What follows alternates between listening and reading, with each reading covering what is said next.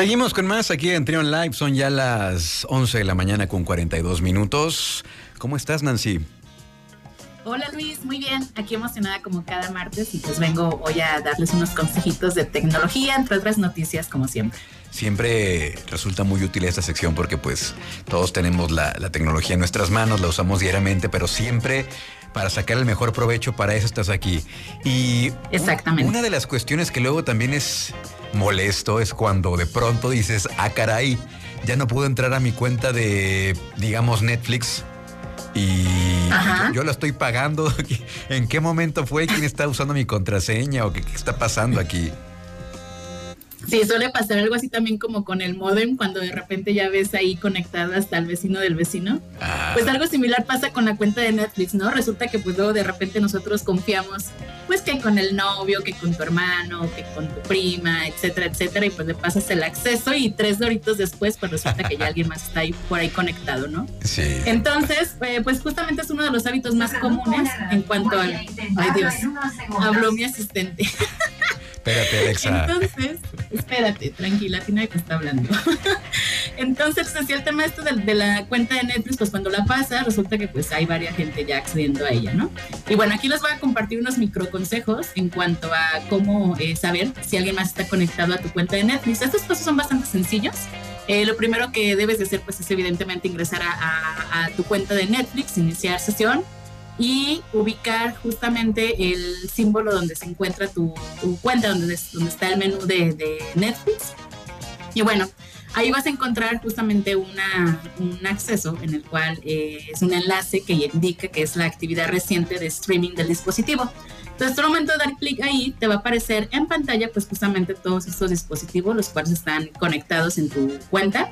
Y de esta manera, pues tú puedes visualizar eh, cuáles dispositivos sí son tuyos y, y, cuáles no. Incluso no solamente ver los dispositivos, sino también eh, puedes ver desde el punto de, de, conexión, es decir, desde qué tipo de dispositivos se conectan, Ándale. cuál es la IP de ese dispositivo, etcétera, etcétera. Entonces, pues una vez que visualizas esto, que ya tienes este escáner, pues tienes la opción, ya sea si quieres dejar esos dispositivos conectados, pues dejarlos, y si quieres eliminar algunos o eliminarlos a todos, pues darle en la opción de cerrar sesión en todos esos dispositivos y voilà, ya se desconectan todos, ¿no? Okay. Estos pues eh, temas de seguridad son importantes porque luego justamente sucede eso que comentabas al inicio, ¿no? Quien yo presté mi cuenta solamente a una persona y de repente ya están 10 allá adentro. Ya se viralizó la cuenta. Exactamente, entonces para que tengan cuidado por esa parte. Por otro lado, les quiero hablar del tema de, de Instagram, eh, que luego nosotros cuando accedemos a nuestra cuenta de Instagram, pues eh, solemos entrar desde el icono, desde nuestra aplicación, y, y, hacer todo este, este camino, toda esta ruta hacia donde queremos llegar, ¿no? Ya sea enviar algún mensaje directo, subir una foto, etcétera, etcétera. Pues bueno, resulta que hay como una especie como de, de acceso más directo, como un, un atajo. Uh -huh. Y este atajo pues lo tenemos en cualquier eh, dispositivo móvil, ya sea en Android o, o iOS. Y esto se trata de eh, cuando tú ingresas directamente a Instagram, en vez de dar clic encima y te digo, aventarte todo este proceso, eh, puedes eh, dejar presionado el icono de Instagram y automáticamente te van a aparecer eh, cuatro opciones directas para poder acceder. ¿A dónde te llevan estos, estos atajos?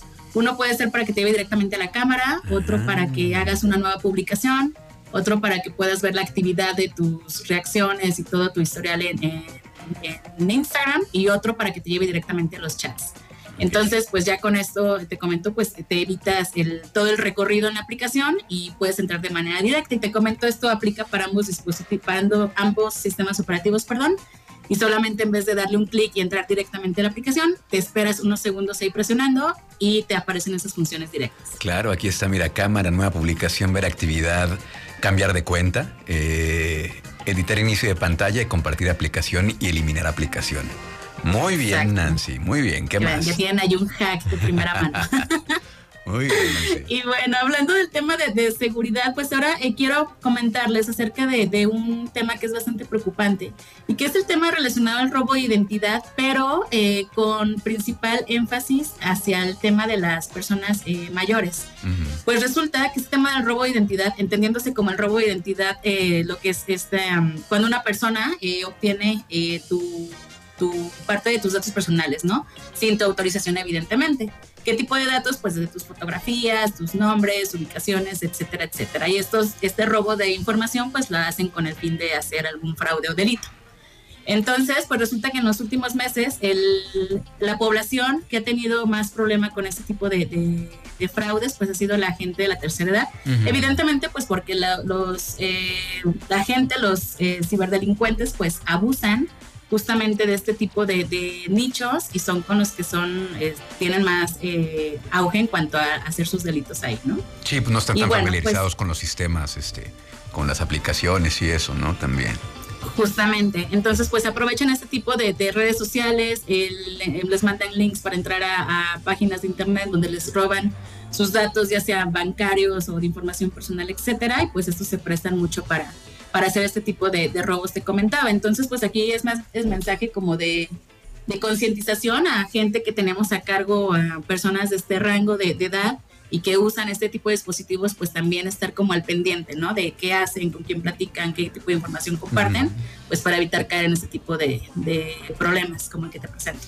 Sí, de, acuerdo, sí, es muy importante tener comunicación, porque también pasa mucho que, pues en este sector de la población, por lo mismo que no tienen tal vez este contacto tan directo, eh, luego también eh, dudar pues de las, de las cadenas, también de, los, eh, de las fake news, porque luego, luego las comparten, entonces a lo mejor al, al, aparecer ahí en el teléfono piensan que ya es información verificada, entonces muchísimo cuidado con esto. Oye, y otro tema que también Nancy está pues eh, que hemos hablado mucho y, es de Twitter y que también es muy controvertido, el tema de los bots. Pero parece que Twitter liberó una función, pero como a medias. Cuéntanos de qué se trata, Nancy. Exactamente, sí, eh, como te lo comentas, es una buena noticia, así como 50-50, puesto que acaban de anunciar una nueva funcionalidad para que las eh, cuentas de Twitter, las que están, eh, digamos, eh, controladas o automatizadas por bots, entendiéndose como bots, como estos microprogramas, estos programas que hacen cosas de manera automática sin la necesidad de, un humano tal cual. Entonces, acaba de aplicar esta función en la que si hay una cuenta que está totalmente programada o controlada por algún bot, pueda ya ponerse esa etiqueta directamente en la cuenta de Twitter, en el, perfil de Twitter, para que nosotros, como usuarios de, esta red social, pues sepamos si la cuenta con la cual estamos interactuando es realmente una persona o es un bot detrás de esto, ¿no? Entonces, como lo comentabas, pues esto es más o menos bien porque esta opción no va a ser, no es todavía implementada como un, algo que tenga que ser obligatorio, sino va a ser como opcional, ¿no?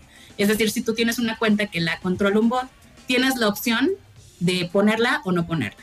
Entonces, esto eh, ya dependerá tanto más bien de la persona que está detrás de esta cuenta. En dado caso de que el, usuario sí desea activar esta función, la sugerencia o, o, lo que le va a requerir Twitter es enlazar la cuenta personal de esta persona, valga la redundancia, para que sepamos quién es el que está detrás de este bot.